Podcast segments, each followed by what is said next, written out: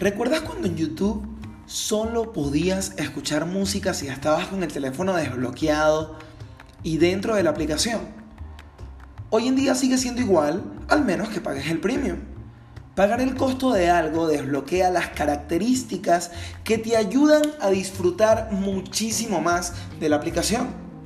Ahora, en cuanto a tu baile, imagina que la característica principal es el paso básico. La musicalidad, fluidez, complejidad e interpretación de todo lo que podrías hacer son herramientas que obtendrás una vez que domines lo primero. Y como para todo hay niveles, debes escalar y aprender y todo esto dependerá de muchos factores importantes. Aunque te haré un spoiler primero, y es que no necesitas tener muchos años bailando para ser un experto en el baile. Calidad y cantidad deben ir de la mano, pues si te tomas muchas horas para practicar, esto tampoco te va a garantizar que mejores. Cuando lo que estás haciendo y repitiendo una y otra vez está mal hecho. Quizá puede ser lógico creer que si haces las cosas mil veces, pues esto te va a traer una mejora y sí, indudablemente repetir una acción de una manera determinada te va a brindar un resultado específico, aunque esto no quiere decir que sea el adecuado. En pocas palabras, deberías comprender que primero se hace la música, después se crea el baile.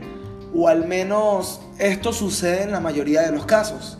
Nadie nunca dijo, hey, mira cómo se mueven estas personas. Si se mueven de esta forma, entonces la música debería sonar de esta manera. Al contrario, en algún momento alguien pensó, este sonido me hace sentir así y me moveré de esta forma porque es como creo que debería moverme. Y con esa persona que da el primer paso, que marca esa intención con la idea de hacer notar su sentir a través de sus movimientos, se crea la danza.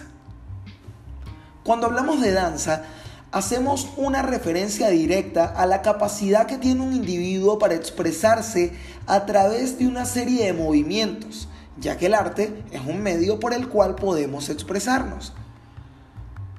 Tus pensamientos controlan tus emociones.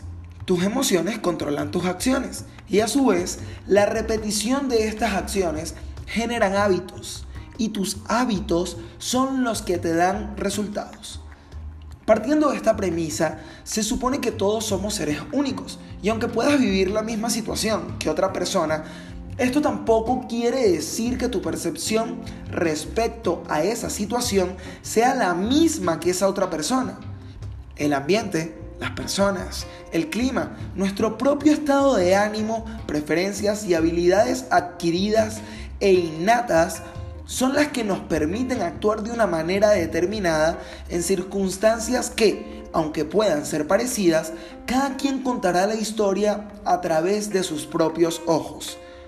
Así que te pregunto, cuando bailas, ¿qué quieres expresar?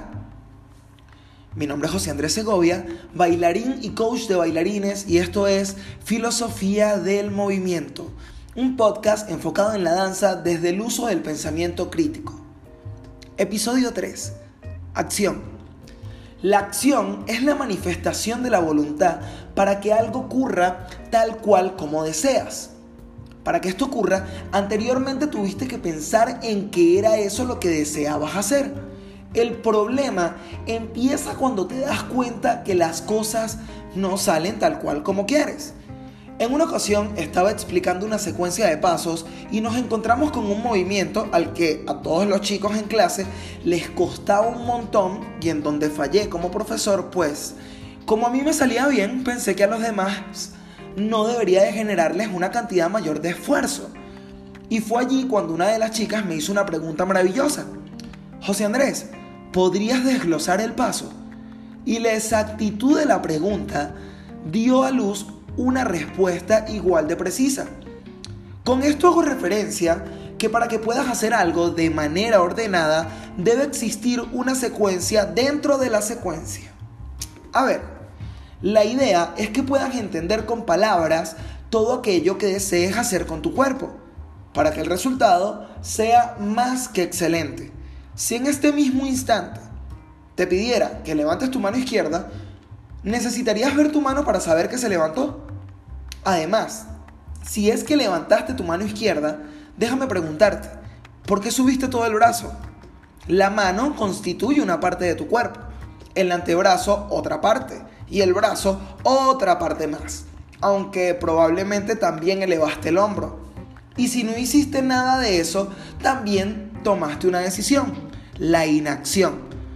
Como la acción es la manifestación de la voluntad, tenemos que ser coherentes y lograr que exista una similitud entre lo que hacemos y lo que queremos hacer. Y a esto sumarle todo lo que se ha dicho anteriormente. ¿Qué estoy haciendo? ¿Cuándo sería más apropiado hacerlo musicalmente hablando? ¿De qué forma podría hacerlo? ¿Qué puedo hacer para sentirme más cómodo? Todas estas son preguntas que nos tenemos que hacer al momento de bailar. Y si es que estás bailando en pareja, deberías de preguntarte, ¿estoy siendo muy brusco con esta persona? ¿Podría, ¿Qué podría hacer para que me entienda mejor? ¿Cómo podría ser más participativo o participativa para que me entienda mientras que bailamos? No quiere decir que siempre tengas que hacerte estas preguntas al bailar, aunque no hacértelas equivale a que tardes más tiempo en aprender a bailar. El hecho de cuestionar todo lo que haces y por qué lo haces de esa manera es lo único que hará que puedas mejorar y crear tu propio estilo. Tus profesores ya aprendieron a bailar y capaz han desarrollado su propia forma de mover sus cuerpos. Ahora es momento de que tú aprendas a mover tu cuerpo como mejor te parezca. Es fácil, mm, depende de qué tanto quieras seguir aprendiendo. Si ya sabes bailar o si estás comenzando, te recomiendo que elijas aquellos pasos que más te guste hacer y practícalos todos, pero hacia el lado contrario. Es decir, si sueles girar más hacia la derecha en la pierna izquierda, ahora practica girar hacia la izquierda en la pierna derecha. Y así con todo lo que sepas y aprendas. A esto le vamos a llamar bilateralidad del movimiento que consiste en hacer el mismo paso o movimiento tanto con el lado izquierdo como con el lado derecho de tu cuerpo, para que no solo domines un paso, sino que puedas controlar cómo se mueve tu cuerpo y que seas capaz de realizar cualquier acción de un lado o del otro. Sucede que cuando nos enseñan secuencias o coreografías, solo nos cuentan una parte de la historia, por ende nunca la recordamos. Cuando caminas, no tienes que pensar si empiezas a caminar con la pierna izquierda o con la pierna derecha, solo caminas. Esto hace que la actividad a realizar sea mucho más fácil de llevar a cabo. Aprende siempre desde lo que ya conoces para que el proceso creativo sea menos frustrante y no olvides preguntarte, ¿por qué haces lo que haces? Mi nombre es José Andrés Segovia, bailarín y coach de bailarines, y esto es Filosofía del Movimiento, un podcast enfocado en la danza desde el uso del pensamiento crítico. Muchas gracias por llegar hasta acá. Te comento que estaré subiendo un nuevo episodio cada domingo. Si este podcast te ayuda, te gusta, compártelo con tus amigos y síguelo. Gracias por escuchar.